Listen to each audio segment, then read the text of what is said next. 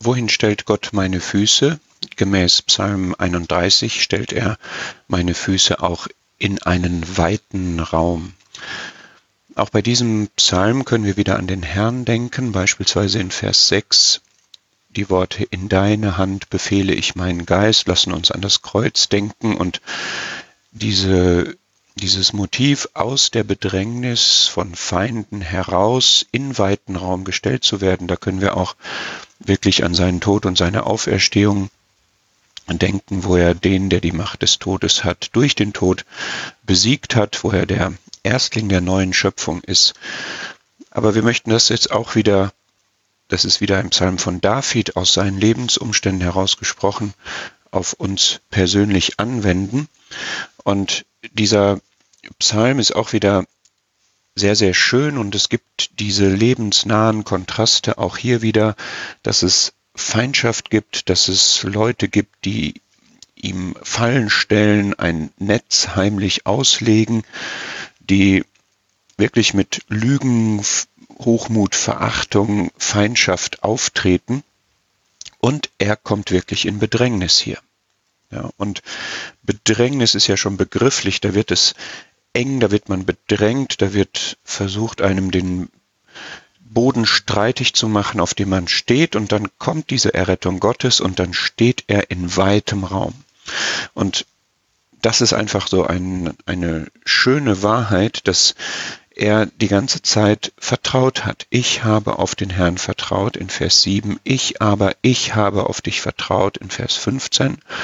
Und der Psalm endet auch damit, Vers 24 und 25, Liebt den Herrn, ihr seine Frommen alle, seid stark, euer Herz fasse Mut, alle, die ihr auf den Herrn harrt diese Formulierung mit dem weiten Raum, das ist eine meiner Lieblingsformulierungen. Der werden wir mal noch in einer separaten Serie nachgehen. Mir geht es jetzt einfach mal um diesen Kontrast. Ja, es gibt Lebensphasen, da ist man bedrängt, eingeengt. Das hat der Herr selber ja auch im Blick auf seinen Tod gesagt. Was bin ich beengt, bis diese Taufe vollbracht ist?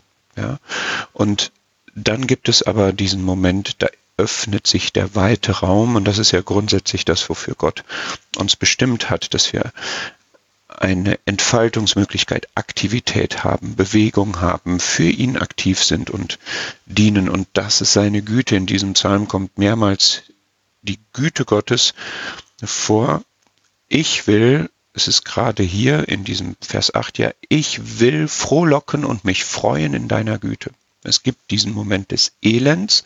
Du hast mein Elend gesehen, hast Kenntnis genommen von den Bedrängnissen meiner Seele und du hast dann aber die Sache in die Hand genommen, du hast in weiten Raum gestellt meine Füße und ich will frohlocken und mich freuen in deiner Güte. Schon in dem Moment der Bedrängnis habe ich diese Glaubenszuversicht, diese Perspektive, dass ich mich deiner Güte, in deiner Güte freuen werde. Wann das ist, das entscheidet Gott. Und in Psalm 31 ist auch dieser sehr bekannte Vers, in deiner Hand sind meine Zeiten, Vers 16. Das müssen wir dabei bedenken. Ja, es kann auch da wieder ein Harren geben, das haben wir letztes Mal gesehen. Es kann um Geduld gehen, es kann um Ausharren gehen in Gefahrensituationen, in dieser Feindschaft, in diesem Konflikt, aber es ist gut, wenn man auf den Herrn hart, stark ist und wenn das Herz Mut fasst